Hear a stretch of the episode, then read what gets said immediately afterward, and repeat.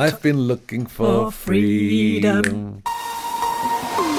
SWR 3 Potschalk mit Thomas Gottschalk und Nicola Müntefering. Ihr lieben Menschen, willkommen zu einer neuen Episode Potschalk mit Gottschalk. Hallo, lieber Thomas. Ja, ich bin persönlich anwesend. Sehr schön, wie geht es dir? Es geht mir ausgezeichnet, was allerdings bei mir nichts bedeutet, weil ich es mir in den 64 äh, Jahren, die ich jetzt schon unterwegs bin, das heißt, mit sechs habe ich ungefähr angefangen zu denken, einfach zur Aufgabe gemacht habe, dass es mir gut geht, weil äh, es immer Menschen gibt, denen es so viel schlechter geht als mir, dass das allein schon ein Grund ist, dass es einem gut gehen muss. Das stimmt. Wie war das Spargelessen bei deiner Schwester? War ich Spargel? Das stimmt, ich war Spargelessen bei meiner Schwester. Hast du vor lauter Hollandaise den Spargel überhaupt gesehen? Es gab entgegen der Ankündigung keine Hollandaise, zumindest keine so pampige, wie ich sie gerne esse. Aber ich erinnere mich an Spargel, ich erinnere mich dunkel, aber ich erinnere mich an meine Schwester. Das ist ja schon mal das, das ist schon mal, das ist schon mal sehr gut. Und ich habe einen Biber gesehen, die wohnt nämlich an irgendeinem See. Es ist der Ammersee und da kommt tatsächlich, wenn man von ihrem Fenster rausschaut, jeden Abend der Biber, der dort unter einem Bootshaus lebt. Also, dass es im Ammersee Biber gibt, die abend pünktlich nach Hause kommen, war mir neu. Das ist mir in besserer Erinnerung als der Spargel. Dann seid ihr nach dem Spargelessen Biber gucken gegangen. Wie schön. Nein, das hat man von ihrem Balkon gesehen. Man konnte beides gleichzeitig tun. Ein Biber habe ich auch neulich erst gesehen beim Kanufahren. Und das wäre mein Tipp für alle, die mal wissen möchten, wo sie mit ihrer Beziehung eigentlich stehen. Für dich vielleicht auch ganz interessant. Zusammen Kanufahren. Mhm. Haben wir gemacht. Wir wurden vorgewarnt. Ist ja erstmal ganz einfach. Du kannst dir so ein Kanu mieten und dann kann man so, so Seitenarme vom Rhein zum Beispiel entlang schippern. Da gibt es bestimmte Routen. Klingt erstmal ganz einfach. Das gemeinsame Einsteigen ist auch noch okay. Aber dann, wer steuert? Wie steuert man? dann funktioniert es nicht. Und ruckzuck hast du ein handfestes Aber Moment, Argument. Kanu ist, hat das doch kein Steuer dran. Also ich kenne diese gelben Plastikdinger, wo man dann zu zweit drin sitzt und wo man, wo man im Grunde paddelt. Exakt. Aber du musst ja trotzdem steuern mit das dem Paddel doch, irgendwie. Ja, man muss ja wissen, wo man hin will und dann müssen ja beide in die gleiche Richtung ja, stechen. Haha, das ist Ach in der Theorie so. ganz ja, einfach. Naja, nee, also. In der Praxis, ich sage dir, da kommen Diskussionen zutage, weil es nur funktioniert, wenn du das zusammen machst. Wenn der eine sagt rechts rum, der andere links rum, zack, bumm, du landest direkt in den Sträuchern, wir auch. Und dann Ja, na gut, also wer natürlich im Rhein paddelt, der hat natürlich ein Problem. Ich bin ja gewohnt, Seitenarm im, im, im Meer zu paddeln. Ich hatte tatsächlich so ein gelbes Kajak, heißen die da, Kajak. Ja. Und da mit, mit, zwei, mit zwei Plätzen in Malibu. Mein Nachbar war allen Ernstes Steven Spielberg und zwischen meinem und Steven Spielbergs Haus lag dieses gelbe Kanu und eines Tages war es weg. Also selbst in Malibu zwischen Spielberg und Gottschalk gibt es Menschen, die ein Kajak klauen. Mit dem du aber auch mal gefahren bist? Mit dem ich gefahren bin, wobei ich es mehrfach aufgegeben habe. Man muss nämlich erstmal über die Brandung. Also es ist ja dort, das, das ist der Atlantik, obwohl es, nee, das war der Pazifik sogar, der PCH, ja, da muss der Pazifik sein. Dann kommt da immer so eine Welle und über die musst du drüber, über die erste. Das ist diese Surferwelle. Mhm. Und meistens haust dir da schon das Boot weg und dann rennst du dem dreimal hinterher und dann stehen so viele Leute an der Beach, die dann sagen, schafft es oder schafft es nicht, dass man so tut, als käme man schon nach Hause. Aber du bist allein gefahren? Nee, ich bin da des Öfteren zu zweit. Ich bin auch mit Carina jetzt, wir waren äh, wo waren wir denn? Ja, muss ja niemand wissen. Wir waren auf jeden Fall da, wo Wasser war. Mhm. Und da sind wir mit zu zweit Kajak gefahren. Das Ehrlich? Ja, gab keinen Streit. Da Ehrlich? Nicht, ja, aber auch also am Meer. Hut ab. Hut ab, dass man hatte zwischenzeitlich so den, den Eindruck, man schippert durch den Mangrovenwald und überall hallen die Beschimpfungen der Paare untereinander. Nein, nicht da lang, ja, aber doch da lang, aber du musst doch steuern. Also Nein, das scheint offensichtlich was anderes zu sein. Man muss offensichtlich im Seitenarm des Rheines paddeln, wenn man seine Ja. Beziehung prüfen will. Am, am, Im PCH, also am Pazifik, scheint es nicht zu funktionieren. Aber danach weißt du, wo du stehst. Wir sind gut angekommen. Gut. Und die Beziehung gerettet. Ja. Boot versenkt, Beziehung gerettet. So, wir müssen jetzt noch ein bisschen Abonnentenpost machen. Lieber Thomas, du kennst das unter Zuschauerpost. Ja, genau. Früher gab es da Postkarten.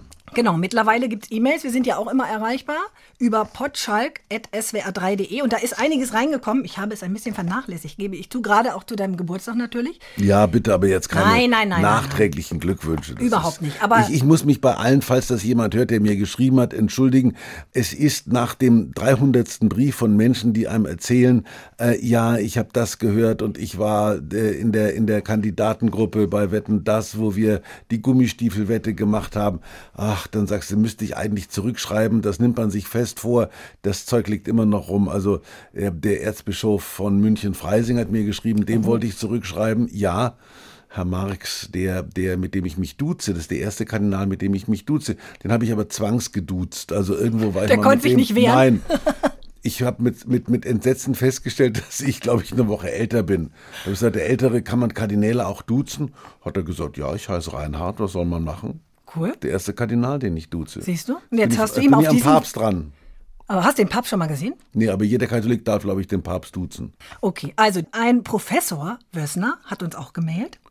Liebe Frau Möntefering, lieber Herr Gottschalk, Sie machen einen unterhaltsamen, informativen, teilweise auch nachdenklichen Podcast. Vielen Dank dafür. Herr Professor. Und deshalb ist es so angenehm, Ihnen zuzuhören. Ich bleibe dran und freue mich jedes Mal über eine neue Ausgabe. Nein. Ihr Professor. Der erste Professor, der mir zuhört. Ich habe den Professoren nie zugehört. Das rächt sich heute. Du bist doch bestimmt irgendwo Ehrenprofessor. Für nein, irgendwas. Nein, doch. Das, das kommt mir nicht in Frage. Wenn ich schon diese HC-Briefe äh, kriege, da gibt es ja Diplomingenieure HC, Professor HC, also Honoris Causa, möchte ich auf gar keinen Fall. Ich hätte wahrscheinlich die, die, die Chance an irgendeiner rumänischen Universität mir für einen kleinen Beitrag irgendeine Professur zu erkaufen. Das ist ja ganz furchtbar. Ich habe großen Respekt vor diesen Intellektuellen, die, die sich habilitieren oder die einen Doktortitel machen. Das ist ja viel Arbeit. Und wie man sieht, siehe Gutenberg, gibt es ja Menschen, die versuchen, sich diese Arbeit zu erleichtern. Ich wäre auch einer, ich hätte abgeschrieben. Hätte abgepinselt. Abgepinselt und hätte schon meinen Doktor, wenn ich ihn denn bekommen hätte, wahrscheinlich mir halb erschwindelt. Aber diese HC-Nummer, die finde ich ja ganz furchtbar. Das Einzige, was noch schlimmer ist, ist Konsul HC. Konsul HC, okay. Professorenkarriere abgehakt, kommt nicht mehr in Frage. Nicht abgehakt, sondern verpasst. Professor wäre ich gern, ordentlicher Professor. Du kannst immer noch promovieren, obwohl du musst erstmal Studium abschließen, ne? Ja, ah. Studium habe ich abgeschlossen, aber promovieren. Abgeschlossen? Ja, na klar. Ich habe mein Germanistikstudium ordnungsgemäß abgeschlossen. Okay, dann könnte jetzt die Promotion noch folgen. Ja, das, ist, das sind die, die Spätfolgen dann. Und Anja aus Unterfranken hat auch gemailt. Was mich schon immer interessiert hat, wie es zu der Zusammenarbeit zwischen Thomas und David Hasselhoff gekommen ist, zum Beispiel die gemeinsame Serie Musketiere. Oh, Ring of the Musketeers. Das ist, dass die das mitgekriegt hat, ist Was eine, war das denn? Das war eine amerikanische Fernsehserie. Wir waren zu dritt. Cheech Marin, äh, die Amerika-Kenner werden sich an Cheech und Chong erinnern. Das war ein Comedy-Duo. Also Cheech Marin, David Hasselhoff und ich wurden von einem Produzenten, der das Ding auch nach Deutschland verkaufen wollte, zu einem Trio zusammengeschmeißt. Und da gab es noch eine schöne Frau, die ich vergessen habe, die war gerade aktuell, weil sie in einem James Bond-Film die Geliebte von James Bond war, aber vergessen, also. Das lief nur in den USA dann. Das lief, ja, erfolglos, glaube ich, auch bei Sat 1 oder was weiß ich. Ich weiß es ehrlich gesagt. In den USA lief es und, und ob es hier lief, weiß ich nicht. Und das ist das Interessante. Es gibt ja in Amerika, ich weiß gar nicht, wie die heißen, diese Movie Channels, also die gibt es wahrscheinlich jetzt nicht mehr, äh, nachdem es Netflix und Apple gibt, aber es gab HBO, glaube ich. Mhm. Die haben einen Film nach dem anderen und es gab viele Menschen in Amerika, vieles übertrieben, aber zwischendurch immer wieder, do I know you? An Tankstellen. Da habe ich gesagt, no, you don't know me. What? I think I've seen that silly movie with that East German car. Also da lief Trabi Goes to Hollywood, lief da dauernd. Das hieß aber dort anders. Das hieß Driving Me Crazy. Mhm. Als, als intellektuelle Analogie zu Driving Miss Daisy. Diese Serie lief auch auf so einem, auf so einem Pay-Channel da. Und, und Menschen, die nachts im Hotel schlaflos unterwegs waren, haben das dann früh um vier gesehen und haben sich irgendwie an mich erinnert. Das war eher oft peinlich. Aber die Anja möchte jetzt wissen, wie kam es denn zu der Zusammenarbeit mit David Hasselhoff? War das nach seinem Auftritt bei Wetten das? Oder wie kam es überhaupt dazu? Ich bin großer Fan von beiden Herren. Das ist schön, das heißt, du stehst auf optische Schönheit. ähm, Gut, der David ist ein, ein reizender Geselle, muss man sagen. Wie viele Amerikaner ist er völlig arglos und wusste auch gar nicht, wie er zu seinem Glück kam. Da war ja erst diese Knight Rider Geschichte und dann war ja Baywatch, wenn ich das richtig sehe, in der Folge. Und ich habe ihn bereits als Knight Rider allerdings in Deutschland interviewt. Ich glaube auch nicht mal für Wetten das, sondern schon vorher. Und wir waren uns durchaus sympathisch, weil er so ein wurstiger Typ ist, dem dieses Knight Rider Schicksal auch irgendwie rätselhaft war. Thomas, I can't believe it. Und dann dieses sprechende Konnte Auto. selber nicht glauben. Nee, er konnte es selber nicht glauben. Und dann war es aber so, dass ich ja damals nach diesen Supernasen-Filmen habe ich ja diese zärtlichen Chaoten mit dem Helmut Fischer und mit dem, mit dem Michael Winslow gemacht, die auch erfolgreich waren.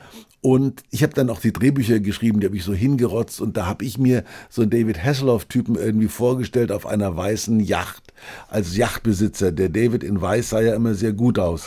ähm, seitdem trage ich auch Weiß zwischendurch wie heute. Und dann habe ich den da reinquatschen wollen, aber natürlich habe ich in diesen Drehbüchern nur Deppen reingeschrieben. Alle waren bescheuert außer mir. Außer dir. Ja, und, und der David hat das natürlich trotz seiner, äh, sagen wir mal, durchaus begrenzten, äh, seinem begrenzten Ehrgeiz als Schauspieler gemerkt, dass er in der Nummer nicht besonders gut aussieht. Thomas, can we change it? Also ich musste paar Mal, musste ich Rollen ändern, einmal für David Hasselhoff, einmal für Pierre Brice, der nicht Winnetou sein wollte. Auf jeden Fall habe ich dann den David in dieses Drehbuch geschrieben, das wir in Gran Canaria gedreht haben. Und der David, wenn ich dann nach Gran Canaria geflogen wäre, erster Klasse, und da eine Woche Urlaub habe, dann mache ich das. Und das war unser erster Film. Ich weiß nicht, es war einer von diesen zärtlichen Chaoten da. Da ist er da auf diesem Schiff und hat ein, am Ende ist er natürlich der Loser und ich bin der Winner. Da, das hat er dann durchgehalten, nervlich. Und seitdem haben wir uns eigentlich immer gemocht. Und dann kam noch dazu, dass mein Sohn mit seiner Tochter in die Klasse gegangen ist. Und dann waren wir bei dem immer zu Hause. Der hatte in Calabasas ein großes Haus gehabt und äh, der hat da immer so diese Fourth of July Partys gemacht und Super Bowl Partys. Da war ich ein paar Oha. Mal. Und der hatte schon, was ich noch nicht hatte, diesen Big Screen, diesen riesigen Riesige. Leinwand zum Gucken Das, das waren alle. damals, das waren damals ja noch nicht diese Flachbildschirme. Das waren noch ziemliche Kästen und er hatte so einen. Da sind wir zum, zum David immer, da waren diese, diese Super Bowl Partys, da gab's Popcorn, da gab's dann Hot Dogs und so. Und das, da habe ich mit, mit David dann Buddy gemacht. Habt ihr noch Kontakt? Nur wenn wir uns sehen, also beim letzten Mal war er etwas verstört, das wird jetzt die junge Frau etwas erschrecken. Der war bei mir ja, ich habe so eine ZDF-Show gemacht, da war er plötzlich. Und da war er etwas verstört, da wusste er nicht so genau, wo er ist, wer er ist und wer ich bin, hatte ich den Eindruck. Aber der hat ja nun auch so Phasen irgendwo gehabt, wo er sich so ein bisschen zugeballert hat, keiner weiß womit. Keiner will es auch richtig wissen. Und da habe ich den Eindruck gehabt, er war ein bisschen äh, von der Rolle. Aber habe ihn, glaube ich, danach wieder getroffen. Da, nein, er hat mir zum Geburtstag gratuliert. Da war er wieder okay. war er wieder da. Hatte so ein Tape geschickt, genau. Ach, schön. Weißt du, welcher, welcher Typ mir gerade immer durch den Kopf geht? Dieser Über-Basketballer Michael Jordan. Ich gucke gerade die Doku über ihn, The Last Dance. Mhm. Sensationell. Also was das für ein Typ ist, dieser Siegeswille, die er hat und, und diese Getriebenheit. Hast du Michael Jordan mal getroffen? Du hast doch jeden schon getroffen. Ich kann mich nicht erinnern. Ich habe den anderen getroffen, da so ein, so ein Magic Johnson. Magic Johnson. Magic Johnson habe ich getroffen, ja. Und das versuche ich, die auseinander zu dividieren.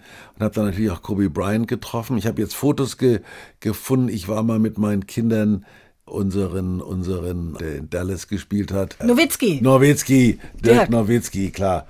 Den habe ich ein paar Mal getroffen. Das war ein lustiges Foto. Der ist ja wirklich zwei Köpfe größer als ich. Das will was heißen. Ja, ja. Du gehst ja auch an die zwei Meter ran. Naja, so Der ist ein 1,90, guter Basketballer gewesen. Oder bist vielleicht Nee, einer? nee, nee, nee, nee. Ich glaube, mir hätte die Sprungkraft gefehlt. Und dieser Michael Jordan, ich meine, der, der, der, der stand ja in der Luft. Ja, das ist, das ist unglaublich. Also wenn du dieses Basketball siehst, ich war ja ein paar Mal, ich habe ja ein paar reiche Freunde, die diese Courtside-Seats gehabt haben, wo du da wirklich da äh, ganz, ganz in der ersten Reihe sitzt, immer ein paar Celebrities haben da ihre Stammplätze. Nicholson sitzt da immer rum da bei den Lakers. Und wenn du siehst, mit welcher Treffsicherheit, die über diese weite Distanz diese Bälle da versenken.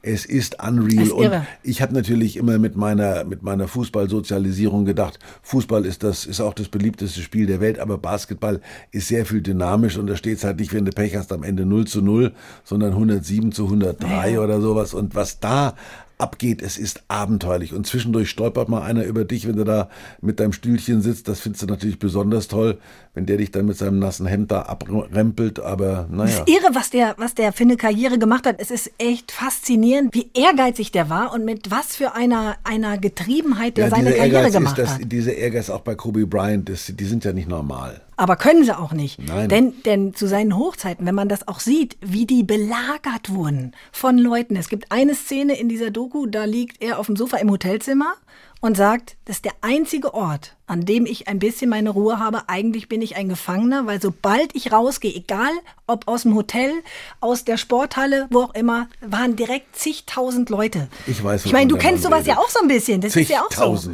Ja, aber damit ja müssen wir erstmal Sofa im umgehen. Hotelzelle liegt, sind ja schon Hunderte dabei. Ja, aber deswegen bist du doch auch ein bisschen nach Amerika gegangen, oder? Ach Quatsch. Man, nein, es ist tatsächlich so, dass diese Verehrung, die diesen Leuten zuteil wird, unglaublich ist. Aber sie sind natürlich auch dann von einer dermaßen Geschäftstüchtigkeit. Ich glaube, der Jordan, also die scheffeln ja die Millionen. Und du kannst nicht dieses Wasch mich aber, mach mich nicht nass Feeling. Also wenn du so von der Liebe der Leute lebst und so viel Kohle damit machst, gehört es, finde ich, dazu, dass man mit diesem Schicksal irgendwo umgehen kann und auch fertig wird. Und dann bist du eben mit einem Hotelzimmer alleine und, und, und wenn du rausgehst, bist du, oh my God, aren't you? Und du bist ja eben auch Michael Jordan. Das ist ja auch für viele ein Traum und du lebst diesen Traum. Also du kannst entweder oder.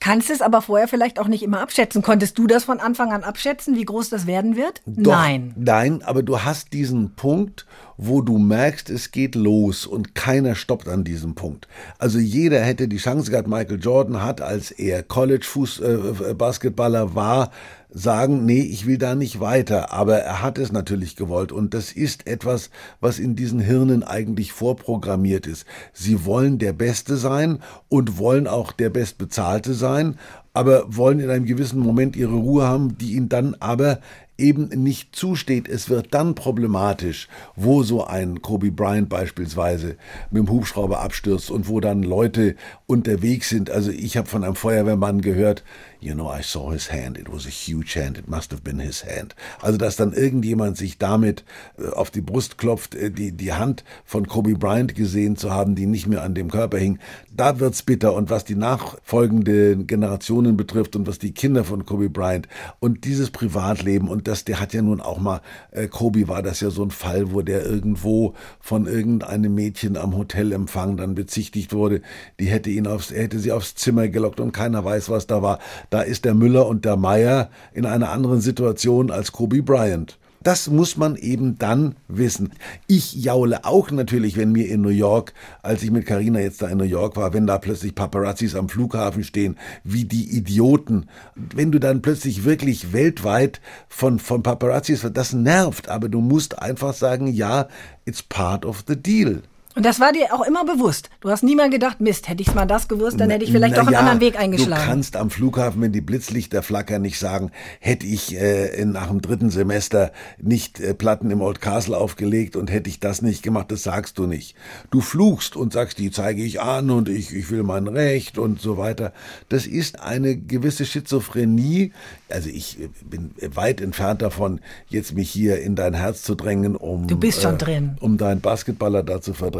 Aber es ist, also bei mir, es gab ja auch eine Dokumentation, da ist halt in der Fußgängerzone in Fürth die Hölle los, aber nicht, nicht in New York und nicht in Los Angeles. Und wenn du natürlich dann auf diesem Bus sitzt als Laker, äh, äh, wenn du die, da die Season gewinnst und dir die Million zujubeln, das findest du prima. Das ist ja nicht so. Aber wenn sie vor dem Hotel stehen, dann sagst du, oh mehr. Gott, lass mich in Ruhe. Und ich habe es ja eben oft genug auch erlebt, wo ich eben nicht im Zentrum des Interesses stand. Ich weiß noch genau da Take That und diese ganzen Boysband, wenn ich da in die Hotels kam, davon wetten das. Und da sind eben nun wirklich Mütter mit ihren Töchtern gewesen, die gedacht haben, sie tun der 14-Jährigen einen Gefallen, wenn sie mit der nach Gelsenkirchen reisen und dann ein Hotel buchen, wo die auch drin sind, dann lagen die da, dass sie gedacht, mein Gott, ihr Armen, heute sagen die alle, waren wir von Sinnen, aber das ist halt so und das ist Teil dieses Geschäftes und ich habe es als Zuschauer erlebt und ich habe es als Betroffener erlebt und da musste durch. Jetzt haben viele Menschen, die so Karriere gemacht haben, ja auch oft jemanden, der einen so auf die Spur gebracht hat. So eine Art Lehrmeister.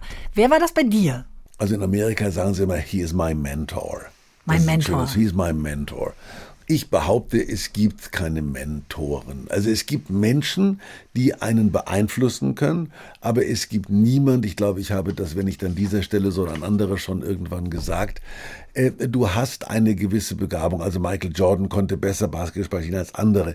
Dass ihn irgendein Basketballer aus den 70ern, 80ern fasziniert hat, kann gut sein. Mich hat der Kuhlenkampf fasziniert, aber nicht in einer Form, dass ich gesagt habe, ich will der werden.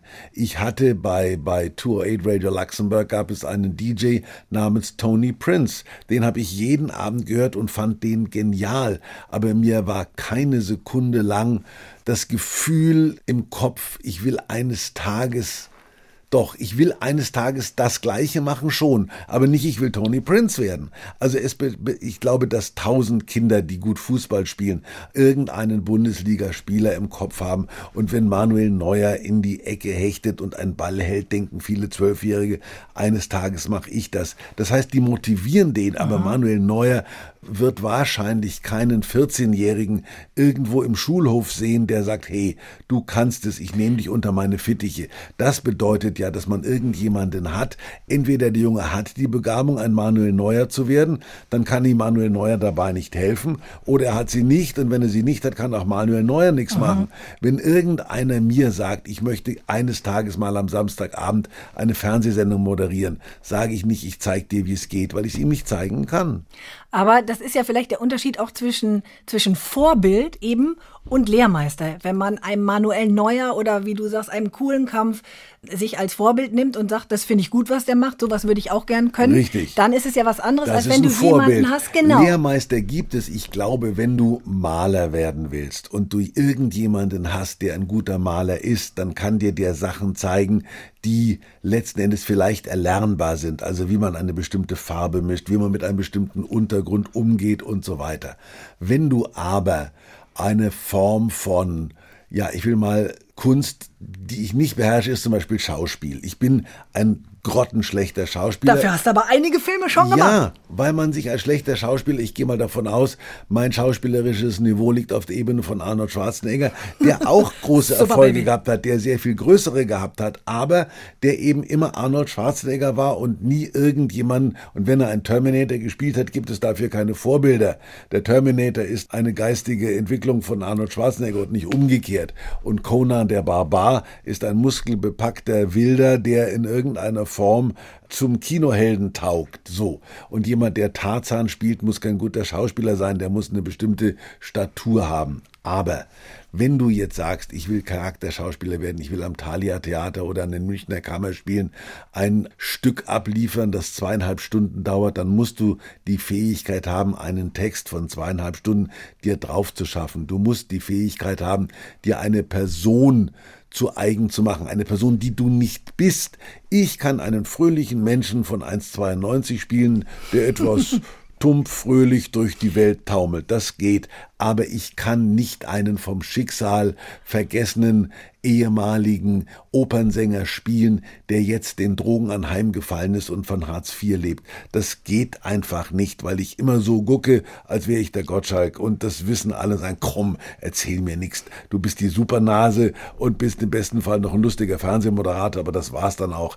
Versuche mir nicht hier weiß zu machen, dass du ein vom Schicksal allein gelassener ehemaliger Opernsänger bist. So, und da meine ich eben, wenn jetzt der Kammerschauspieler XY daherkommt und sagt, ich zeig dir, wie das geht, kann er mir vielleicht ein paar Tipps geben, wie ich besoffen wirke, obwohl ich es nicht bin, aber er kann mir nicht die Gabe einimpfen, zweieinhalb Stunden Text auswendig zu lernen. Das musst du aber wissen. Leider gibt es Menschen, die glauben, die sind beseelt, geradezu gequält von der Vorstellung, Schauspieler werden zu müssen, zu wollen oder zu können, die aber die Grundvoraussetzungen nicht haben. Die können für viel Geld sich Mentoren einkaufen, die können sich Schauspiellehrer einkaufen. Sie werden mittelmäßig bis grottenschlecht am Ende dastehen. Und das muss man und sollte man wissen. Du warst dein eigener Mentor eigentlich jeder, der sowas macht, ich glaube auch Michael Jordan war sein eigener Mentor, der hatte Vorbilder, hat aber gemerkt, er hat die nötige Größe, hat die nötige Kraft und er war halt besser als andere. Ich habe auch in meinem ganzen Leben immer von dem Wahn gelebt, naja, da haben sich drei Leute beworben für den Job, aber ich kriege ihn eh, das sind freundliche Menschen, aber ich habe schon beim Casting gemerkt, die moderiere ich nieder. Du wolltest ja eigentlich selber auch mal Lehrer werden. Ja, habe ich auch gemacht. Ich bin ja auch nicht davon ausgegangen, dass aus mir irgendjemand wird, der einen Podcast kriegt irgendwann. Ich habe gedacht, ich bin Volksschullehrer in Stadt Steinach und bringe irgendwelchen Unterfranken oder Oberfranken dabei. Aber da hast du schon Lust zu gehabt, anderen das beizubringen. Du, wie, wie ist es mit der Lust? Ich meine, ich weiß nicht, wie viele Lehrer aus Lust Lehrer geworden sind. Die haben hoffentlich gesagt, ja, viele. ja, naja, hoffentlich viele. Klar, immer ist ja immer wichtiger. Aber wie, wie viele Ärzte werden aus Lust Ärzte. Ich kenne viele, die haben einen Numerus Clausus gehabt, wo sie Medizin studieren konnten, also haben sie es halt gemacht. Das ist das große Glück. Das wird nur wenigen Menschen zuteil aus einer Begabung einen Beruf zu machen und aus einem Beruf, den man durch Begabung äh, ergriffen hat, auch noch Erfolg zu haben und damit auch noch wohlhabend zu werden. Also das sind ja so viele Zufälle und es sind so viele Menschen, die begabter sind als ich in ihrem Fach, gescheitert, am Leben gescheitert, an sich gescheitert. Das kommt nämlich noch dazu. Also ich habe ja viele Schauspieler, viele begabte Menschen kennengelernt, die aber einfach ihre PS nicht auf die Straße gebracht haben, weil sie nicht die nötige psychische Ausstattung dafür hatten. Also die Schauspieler, die begnadet das, das, das Gretchen gespielt haben, aber danach weinend auf die Knie gesunken sind und sich selber im Elend des Lebens wiedergefunden haben und sich auch ausgenutzt fühlten von irgendeinem Faust, den ich nicht kannte, verfolgt von irgendeinem Mephisto, ausgenutzt von irgendeiner Marte Schwertlein. Also die, wir kennen doch die, die psychische Struktur von begabten Menschen. Ich war gerade so begabt, dass ich geistig nicht gefährdet war, aber war, und, und das ist, das kommt ja dazu, dass Menschen oft an ihrer eigenen Begabung scheitern. Es gibt wenige Menschen, die sagen, ich will den Terminator spielen, aber es gibt unheimlich viele, die sagen, ich will den Faust spielen. Und da gibt es eben zu viele. Man muss sich halt selbst gut kennen. Ja, klar. Aber viele glauben sich ja zu kennen. Viele äh, schätzen sich falsch ein. Viele haben auch falsche Vorbilder. Also ich meine, diese armen Kinder, die in die Hände irgendwelcher Mütter geraten, die sagen, ich wollte Model werden, hab's nicht geschafft, jetzt musst du Model werden. Das ist ja alles ganz furchtbar. Und sowas gibt's. Was wäre denn, wenn einer deiner Söhne gesagt hätte, ich will jetzt auch Showmaster werden, Papi? Sag ja. mir, wie's geht. Da habe ich schon dafür gesorgt, dass ich ein abschreckendes Beispiel bin. Die fanden, die fanden schon furchtbar, wie ich Weil das ist auch nicht hab. so einfach für die Kinder. Die, die beiden Söhne von Michael Jordan, glaube ich, sind auch Basketballer oder haben zumindest mal Basketball gespielt, aber die haben natürlich längst nicht so viel gerissen wie der Vater. Das ist auch nicht leicht. Nein. Wenn du so ein Übermensch hast da. Ja, klar. Aber das Problem habe ich nicht. Die haben, mich, die haben mich nie als Übermensch gesehen. Warum eigentlich nicht? Ja, komisch. Was habe ich falsch gemacht? Da muss man nachfragen. Da muss ich nachfragen, ja. Was würdest du denn gern noch mal lernen? Ach, ich habe so viel verpasst. Ich meine, es gibt so viele Fingerfertigkeiten, es gibt so viele Begabungen, die man gerne hätte. Meine Mutter hat immer gesagt, du wirst dich noch mal ärgern, weil ich das Klavierspielen nicht ernst genommen habe. Ich ärgere mich nicht, aber ich war neulich wieder, zu Corona-Zeiten kriegst du ja die tollsten Hotelzimmer, haben sie mir neulich wieder irgendwo in Berlin, weil das ganze Hotel leer war, die Präsidentensuite gegeben, da stand ein Flügel. Mhm. Und es gibt so Menschen, die setzen sich an den Flügel und spielen, und einfach spielen toll. Dann. Und ich habe dann da, da, da, da, da, da, da, und dann höre ich immer auf, weil weiter kann ich es nicht.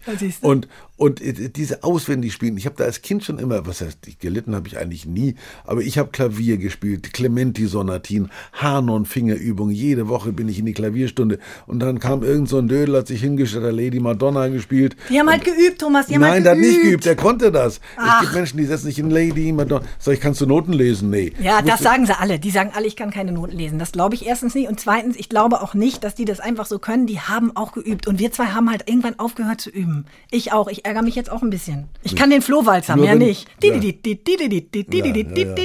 ärgere mich ja nur, wenn ich, wenn, wenn ein Klavier im Hotelzimmer steht, aber das passiert Gott sei Dank relativ selten. Vielleicht sollten wir zwei einfach nochmal Klavierunterricht nehmen.